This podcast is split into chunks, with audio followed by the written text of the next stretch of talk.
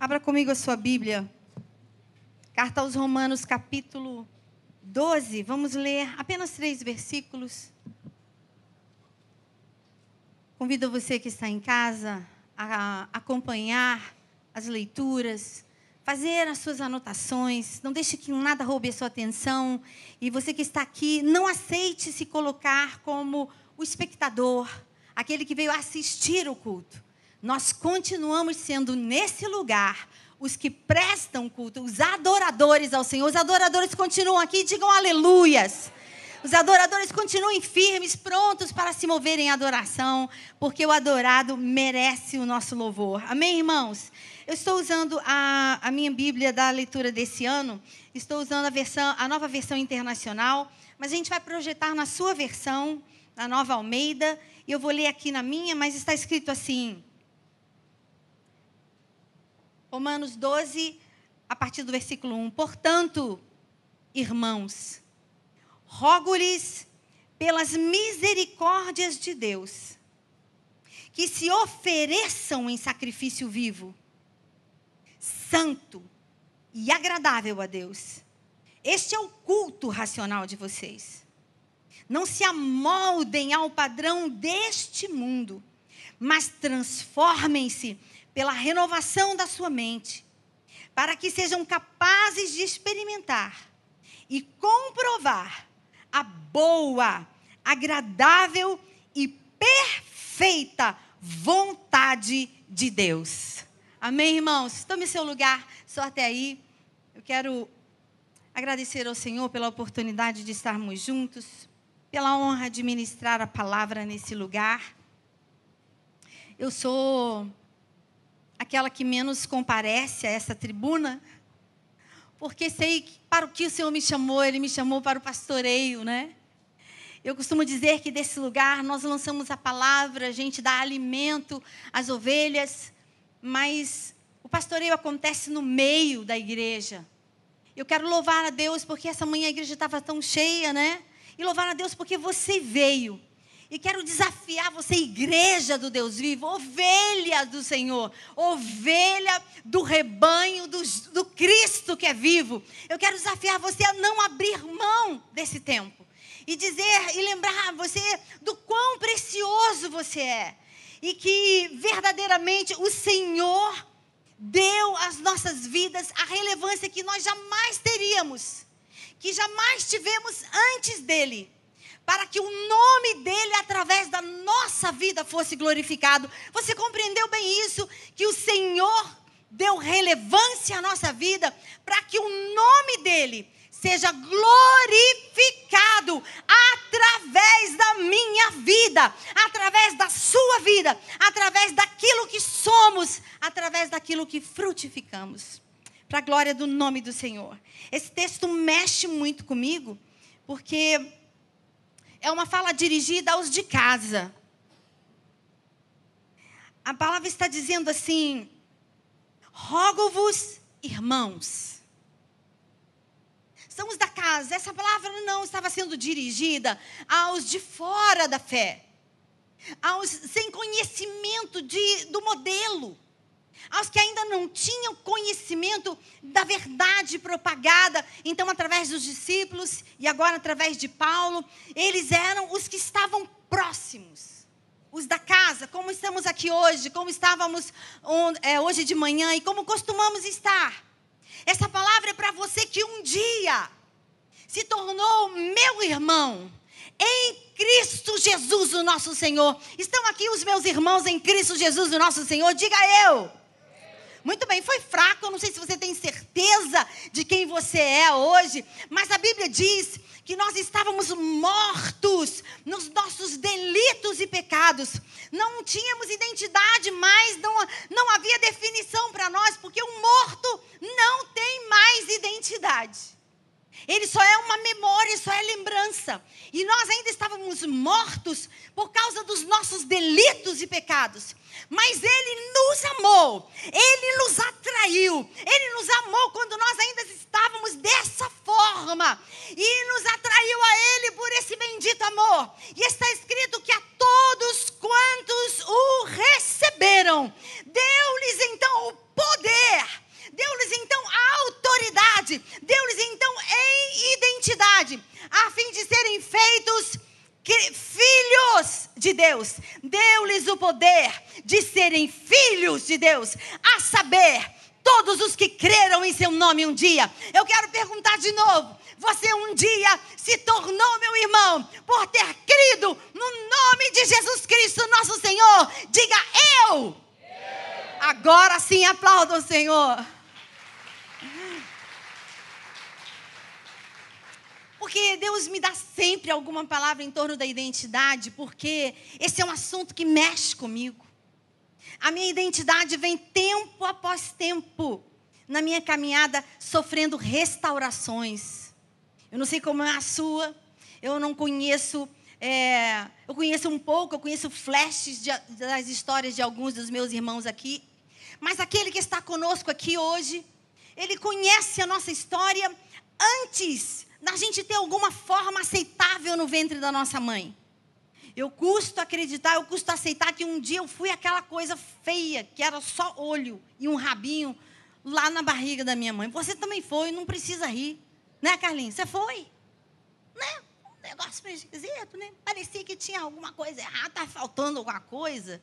Né? E de repente, pela pela engenhosidade, pela grandeza do nosso Deus, do Todo-Poderoso, do Criador, aquela coisa sem forma, aquela coisa informe no ventre da nossa mãe, que alguns chegam a pregar que é descartável, pode ser descartável a qualquer hora, não é exatamente uma vida, mas nós que conhecemos essa palavra, nós sabemos que Ele nos conhece, Ele nos conhecia desde o ventre da nossa mãe, quando ainda éramos daquele jeito, aquela coisinha, ainda informe, sem definição, e nós fomos amados de tal maneira, quando ainda não tinha forma, ainda não tínhamos forma, e a identidade, a nossa identidade dele, já era conhecida, por ele já era conhecida.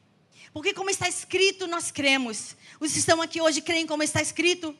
Está escrito é, Eclesiastes 3,15: o que é para Deus já foi, o que será para Ele também já foi, mas Deus fará renovar-se aquilo que passou. Então eu quero dizer a você que se passou de você, o conhecimento, se passou de você, não conhecimento, mas a percepção do quanto é importante ser filho de quem você é. Então isso significa que a sua identidade deve ter sido movida, deve ter sido afetada pelos enganos ou pelas propostas desse tempo. Eu preciso te dizer que o Senhor não mudou. O seu ontem para Deus já era conhecido antes dele, dele acontecer. O seu hoje para Deus é conhecido e para ele já é passado. E se passou de você, o entendimento de como é poderosa a nossa identidade em Jesus.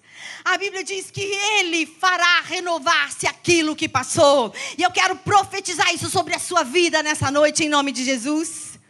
Que se renove sobre você, que o Senhor traga sobre você a renovação na percepção do entendimento claro de como é precioso ser quem somos e de como é necessário que a gente, sabendo quem é, que a gente comece a se movimentar que comecemos a nos movimentar de acordo com quem somos. Você é filho? Filho geralmente sabe que pode acessar o pai. Filho pede mesmo, filho grita e berra quando ele está com fome. É verdade ou não é, irmãos? E eu me lembro, quando falo desses momentos, me lembro da intimidade que a minha filha tinha comigo e com o pai nesses tempos tão, tão tenros, que parecem não ter assim muita serventia, assim, não está rolando nada de muito sério. A gente aqui está curtindo esse bebê. Aquele bebê está absorvendo absolutamente tudo.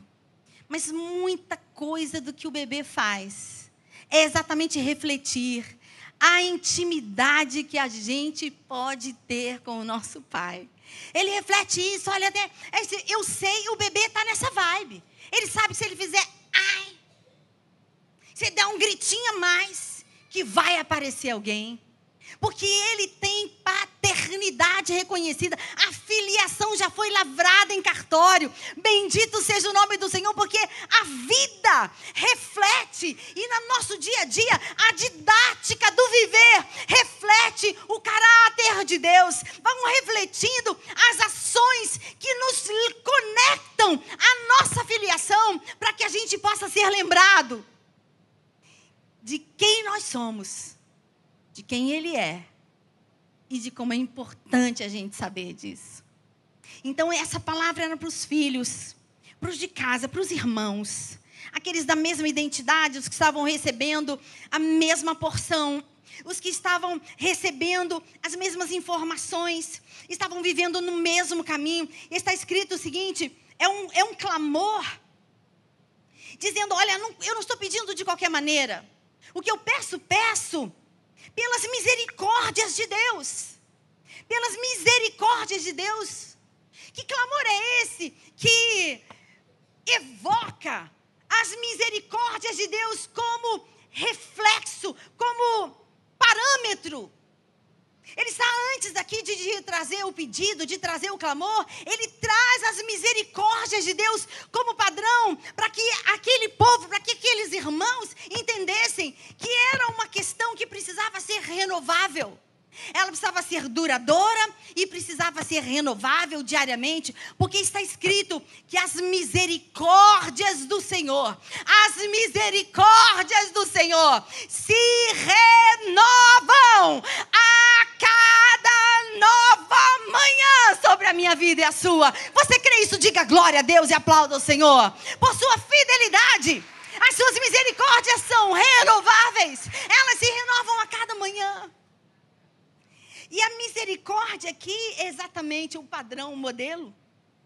É assim de modo de modo constante, de modo que se renove todos os dias. De, pelas misericórdias, seguindo aí o versículo 1. Pelas misericórdias de Deus que se ofereçam. Que vocês se ofereçam em sacrifício vivo. Vamos combinar que a gente se oferecer em sacrifício, a primeira imagem que me vem à mente é alguém, eu me oferecendo para alguém me degolar, né? Eu fico me tentando, eu fico me imaginando na posição de Isaac. Embora Isaac não tenha se oferecido, mas ele estava ali sendo entregue como sacrifício vivo. Era ele o sacrifício. Imagina, se vier sobre nós, se vierem sobre nós circunstâncias que de alguma maneira comecem a exigir de nós um posicionamento que se renove, um posicionamento firme, que evidencie a sua identidade, que evidencie, que confirme a sua fé em quem você é em Cristo. Será que nós vamos nos manter firmes e inabaláveis? Sacrifício vivo é algo que ainda não morreu, embora esteja pronto a ser oferecido. Sacrifício significa sacrificar significa dar ao Senhor qualquer coisa que ele tenha requerido de nós. Quer seja em termos de tempo, de bens, de disposição, de vontade. Eu não sei o que se você se sente compelido pelo Senhor a sacrificar alguma coisa. Se você vem percebendo o clamor do Espírito à, igreja do Deus vivo nesse tempo, eu quero somar a minha voz a outras tantas vozes, para lembrar o seu coração que você precisa se preparar. Pastor, então você começou esse momento da sua palavra me incentivando a sair de casa para te ouvir falar que vai piorar é exatamente isso que ela está falando. Essa para ouvir essa boca de caçapa abrindo para dizer, ó, ó, se prepara. Quem é que quer no final de noite de domingo ouvir assim, olha, não é por nada não. Mas eu, se fosse você, eu venho em nome de Jesus te lembrar que se a Bíblia é o que cremos que ela seja, nós estamos caminhando. Nós estamos caminhando para conhecer. no grande dia que virá sobre toda a grande humanidade, o dia do Senhor. Então terá se cumprindo a minha caminhada e a sua, e estaremos diante dele. Mas a Bíblia sinaliza, a Bíblia nos conta o final, mas a gente já sabe, você que está aqui, se você já é filho, você em algum momento já perdeu o sono por causa do livro de Apocalipse. Alguém já deixou de dormir? Eu já. Eu já. Ih, minha mãe tinha um jeito esquisito de afrontar a gente, de levar a gente a sacrificar obediência. Quando a gente estava impossível, que minha mãe não aguentava mais a nossa cara, cinco filhos, diferença de um ano só para cada um. E eu ainda tenho dois irmãos, meu irmão Wesley e minha irmã Keila. Eles ficam 40 dias com a mesma idade, pense mais uma irmã de criação, aquela criançada correndo. Minha mãe lançava a mão de algo poderoso. Sentem todos aqui. E abria aquela vitrolinha maligna, amarelinha. Alguém já foi assim? ah, e sacava aquele LP. A última trombeta e que aquilo começava a rodar. Minhas entranhas se, com, se contraíam dentro de mim. Eu começava a lembrar de cada arte que eu tinha feito, de quanto vidro eu tinha socado para fazer cerol para o meu irmão, mesmo sabendo que era proibido. De quantas vezes eu tinha mentido para meu pai, para minha mãe, vindo da escola. De quantas vezes eu tinha assinado o nome da minha mãe no lugar dela para livrar a gente das frias. Eu fiz isso, já fiz.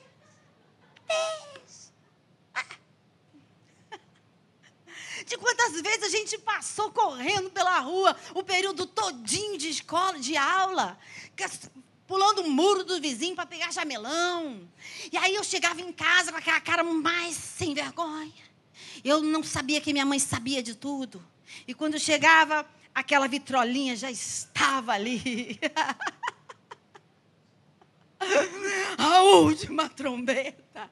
E começava aquela gritaria, começava aquela gritaria, como a gente sabe que vai acontecer, alguém tinha sumido do volante, batia carro para lá e carro para cá. Era um grito quando a mãe chegava no berço e não tinha lá o bebê. E aquela gritaria, e minha mãe só aumentando a angústia, dizendo: "Tá vendo?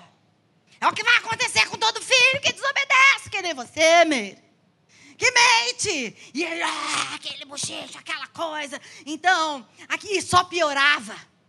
Ela dizia: é, um dia vai entrar um soldado no meio da igreja. Calma, calma. E o que, que vai acontecer? Você vai continuar dizendo que você é crente em Jesus Cristo, mentindo para sua mãe. Eu chorava copiosamente daquele dia em diante, lá pela depois da, da milésima vez que eu tinha ouvido aquela miséria daquele LP. Eu ajoelhava, pedia perdão dos meus pecados. E aí no outro dia, indo a caminho do grupo escolar Duque de Caxias, eu, Meirinha e o meu irmão fazíamos um desvio. De novo, estava eu na senda da morte. Aquela cena só piorava no meu coração, meu coração acelerava. Mas eu cresci com o temor e com o conhecimento de que o final anunciado vai acontecer, irmãos.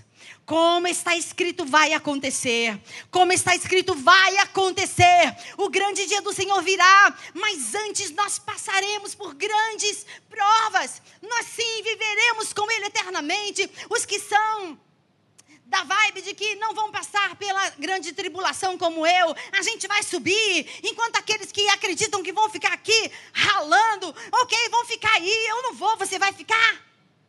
Você vai? Eu também não vou. Quem é que não vai ficar para a grande tribulação? Eu não vou. Eu simplesmente eu creio que eu não vou, e é, é assim que eu vou confessar. Vinícius, você vai? Depender da praga de alguns pastores. É, aí o que acontece? Nós vamos chegar diante dele, mas nós vamos passar. Os dias são maus, o mundo é mau, e a nossa identidade será testada. E o que estamos vivendo? Nós precisamos voltar a revelar. E aí nós vamos precisar, nós vamos precisar nele forças, porque precisamos reagir naquilo que somos e diante do que a Bíblia nos diz. Sacrifício vivo é a entrega de algo que ainda está latente. É a oferta de algo que ainda está batendo, que ainda está é, gritando, que ainda está diz, é, dizendo a você: Eu tenho vontade. E geralmente, essa voz é a voz da nossa carne. E é isso que precisamos sacrificar diariamente. É a nossa carne que tem que morrer todo dia. Essa morte tem que ser renovável. Nós precisamos dizer não todos os dias. Nós precisamos dizer não todos os dias. E ainda que você tenha dito mil vezes não nesse dia, quando um novo dia raiar sobre você, voltemos a sacrificar. Esse é o nosso desafio, porque isso vai amortecendo, vai matando a nossa carne e vai fazendo com que o nosso espírito se fortaleça mais nele, a nossa identidade cada vez mais trabalhada, cada vez mais trabalhada por ele, porque quanto mais perto dele andarmos, mais parecidos com ele seremos, mais perto dele andarmos, mais parecido com ele seremos. Nós precisamos entender que o sacrifício vivo é a justa e simples negação da vontade natural da minha carne e para o que ela pende. Eu não sei a sua, mas a minha pende para uns trem ruim. É, aposto que é do pastor Tiago também. Do pastor Alexandre, né? Que parece que flutua. O pastor Alexandre não parece que flutua. Né, gente? Tem hora que ele sobe. Eu e o pastor Davi, a gente tem, a gente tem inveja de como que ele sobe por aqui assim, quase flutuando. A gente entra por ali perguntando, Deus, Deus, Deus, Deus, o que, vai, o que é para fazer, Deus, o que é para fazer, Deus, Senhor, o Senhor fala com a gente, Senhor fala com a gente. Eu entro assim, nesse nervoso, ele já chega aqui assim. Vem aqui à frente você, você, você. O que acontece é que, todos os dias, eu e você precisamos renunciar à nossa carne. O pastor Alexandre também precisa. Quem escreve aqui também precisava. Os apóstolos, os grandes homens que são para nós filhos, referência, precisaram. E aí o que é que a gente tem que fazer todo dia? Existe um modelo, como é que sacrifica? Como é que a gente avança é, tendo que sacrificar algo que é tão poderoso, que é tão forte em nós? Como eu já tinha falado antes, nós precisamos nos aproximar daquele que pode nos garantir forças para resistir ao apelo da nossa carne. Quanto mais próximos dele, mais santificados seremos. E está escrito que sem santificação ninguém verá a Deus. Não veremos. E a nossa santificação é a vontade de Deus para nós todos, para nós quem? Os filhos. E todos aqueles que por ele foram santificados, transformados um dia. Significa que se hoje, nesse momento, você ainda identifica circunstâncias, pequenas situações, pequenas palavras, olhares, concessões, se você vai identificando que algumas dessas ações te fazem lembrar da pessoa que você era antes desse encontro, então, essa palavra também é para você. Significa que o Senhor está nos conclamando nesse dia. O Espírito Santo está nos dizendo: não esqueça. Não esqueça que o sacrifício vivo, ele precisa ser renovado todos os dias. Até que um dia essa carne não terá mais proveito, nós teremos um novo corpo. Então, esse corpo já não terá domínio sobre a nossa vida. Mas também está escrito que o pecado não pode ter domínio sobre nós.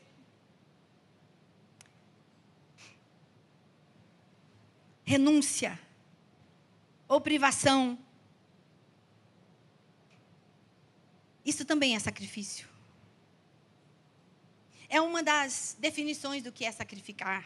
É renunciar, é privar-se de alguma coisa em favor de alguém ou de algo, de uma causa. A renúncia ela está intimamente ligada com a, o desprendimento, com a desistência de algo, com um abandono de um direito, ou da liberdade de se fazer o que se bem entende. Então a renúncia tem a ver com tudo isso. O sacrifício vivo tem a ver com tudo isso. Então, em nome de Jesus, Eu quero convidar o Ministério de Louvor para começar a voltar aqui. Esse é o dia. Esse é o momento que o Senhor está dizendo a nós que estamos aqui. Por que, que eu estou ouvindo isso, pastor? Eu não sei por que você, mas eu sei por que, que eu estou ouvindo, por que, que eu estou pregando. Mas o Senhor nos conhece. Ele nos cerca por trás e por diante. Antes que a sua palavra chegue à sua boca, ele já sabe tudo a seu respeito e ao meu. Então, o que está tão arraigado em você? Ofereça sacrifício vivo, santo. Vivo, santo. Tem um modelo. Tem um modo. Ó, oh, pastor, eu faço isso todo dia. Ah, sabe o que a senhora falou? sacrificar, nem minha vontade. Tenho vontade todo dia de botar assim um um chumbinho sem querer. Eu tenho vontade todo dia de postar lá no Instagram uma coisinha que eu sei, uma fulana chegada a mim.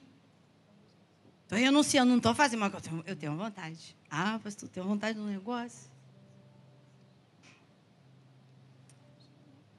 Mas negar-se a si mesmo é abrir mão até daquilo que eventualmente seria seu direito.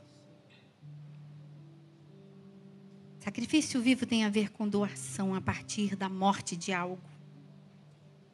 Ainda vivo. O que seria isso, pastora? A nossa própria vontade. O que você acha que é ser seu direito? É a abdicação de uma honra ainda que legítima, para que outro seja levantado e transformado. É a decisão de ceder em favor de alguém, de uma causa. Se uma das suas causas é a transformação de alguém que você ama muito, e se você anda cansado de esperar a transformação dessa pessoa, eu quero te dizer nessa noite que o está faltando é você se negar a si mesmo. Negue o seu direito. Negue a sua justiça. O que você acha que deve, que merece receber. Como pai, como mãe, como filho, como esposa ou esposa, como funcionário. Eu não sou reconhecido. Então por que será? Por que é que eu porque é o Senhor que é galardoador dos seus. É o Senhor que julga todas as coisas. Nome de Jesus, negar-se a si mesmo, se isso tiver que ser, fazer o que te pede, ainda que você não considere justo, faça ao Senhor, faça para o Senhor, e o Senhor sabe recompensar aos fiéis, aleluias. Bendito seja o nome do Senhor. Negar-se a si mesmo é matar. Matar a si mesmo todos os dias. Senhor Jesus. Disse essas palavras de modo muito claro. Evangelho de Lucas, capítulo 9, versículo 23. Se alguém quer vir após mim, em outras palavras, ele estava dizendo: se alguém decidiu me seguir, se alguém quer me seguir de verdade, não apenas carregando o nome de um cristão, porque, como cristão, muitos, centenas de milhares se apresentam por aí. Mas se de fato, se de fato um dia você almeja algo que eu almejo, eu preciso te compartilhar se tem algo que eu trago no meu coração com um grande temor, sendo por ele, tendo sido por ele chamada como pastora das suas ovelhas, eu tenho medo de não ser reconhecida. Quando pastorar onde na fila do pão? Não. Naquele grande dia. O grande dia do Senhor. Em que muitos pastores, muitos líderes, muitos que se veem como filhos que estiveram expostos à palavra transformadora todos os domingos. Participaram de todas as mesas, de todas as ceias do Senhor. Que participaram de todas as consagrações que acontece todo sábado antes do, do domingo da ceia. Sabe? Aquele grande dia que vai acontecer também na vida daqueles que profetizam. Vai. Vai. Porque muitos naquele dia dirão ao Senhor: Eu profetizei no teu nome, Senhor, você está ligado? Essa é a minha versão. O senhor sabe que eu profetizei, né? Eu entreguei todas as palavras que vieram aqui, ó. Ó, não, ó, ó. Mão limpa. Não estou devendo ninguém, nada, não estou devendo para o senhor. Profetizei. Se eles ouviram ou não, o senhor sabe que é para a gente falar, quer ouça ou não ouça, eu cumpri. Em teu nome eu expulsei demônios. Significa que muitos foram libertos. Através da minha vida eu fiz. Ai, eu preguei, eu andei, eu me cansei no sol. Eu fui a todos os ar livres da praça do pacificador em Duque de Caxias. Senhor, o senhor sabe como aquilo é quente em pleno, em pleno 15 horas, 3 horas da tarde de um domingo? Eu diria isso, meu favor, porque aquele cavalo, tinha um cavalo lá, no centro da praça do pacificador em Duque de Caxias. Quem é de Caxias aqui? Não tinha um cavalo? Aquele cavalo me conhecia! Aquele cavalo sabia quem era, menina esquisita. De trancinha, vestido quente, cheio de roda. E que aparecia de repente no pé do cavalo, cantando sozinha, sem ninguém em volta. Quem é, meu Deus? Devia pensar o cavalo, se mesmo fosse. Talvez os que fizeram visitas nos orfanatos, que pregaram com veemência a palavra de transformação vão tomar todas as memórias em seu favor e dizer: Olha, Deus, cheguei, hein? Oh! E vão chegar, alguns vão chegar com aquele sotaque de crente, né? Aquele sotaque de crente que é conhecido como do repleplé, o reteté, sei lá, o crentinho de fogo, chinelinho de fogo, sabe? Que vai dizer assim Senhor: Ah! Ah! Toquei bandeira em todas as consagrações. Cantei! Divisa de fogo, varão de guerra. É? Contemple esse varão. Eu não gosto desse, dessa música, não, porque esse varão está sempre atrasado, né? Contemple esse varão que chegou agora, que chegou agora, que chegou agora. O culto está rolando, ó. Contemple esse varão. Senhor, defende todos. Mas eles vão ouvir do Senhor assim: Eu não conheço você. Eu não conheço.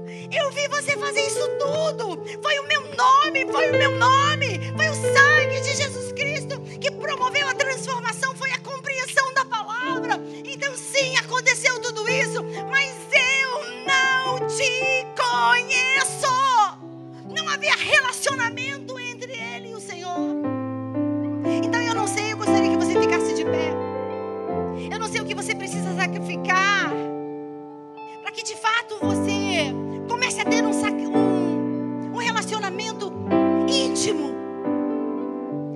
Olha, se você se identificou como filho, você que está aí em casa, ou você que algum dia vai estar ouvindo essa mensagem, você se identificou como filho, significa que a gente podia dizer que você fosse íntimo. Então está na hora de você compreender se você é íntimo, muita coisa tem que mudar. Eu entendi, pastora. Eu vou começar logo de manhã, assim que as misericórdias do Senhor se renovarem. Eu preciso te dizer que você pode, como eu, não acordar mais um dia. O tempo é hoje, a hora é agora. Você precisa se render. Você precisa oferecer como sacrifício vivo, santo e agradável a Deus tudo aquilo que tem trazido um mácula para a sua caminhada, tudo aquilo que tem trazido mácula para o seu corpo, para tudo aquilo que veio do Senhor, tudo aquilo que você assume no corpo.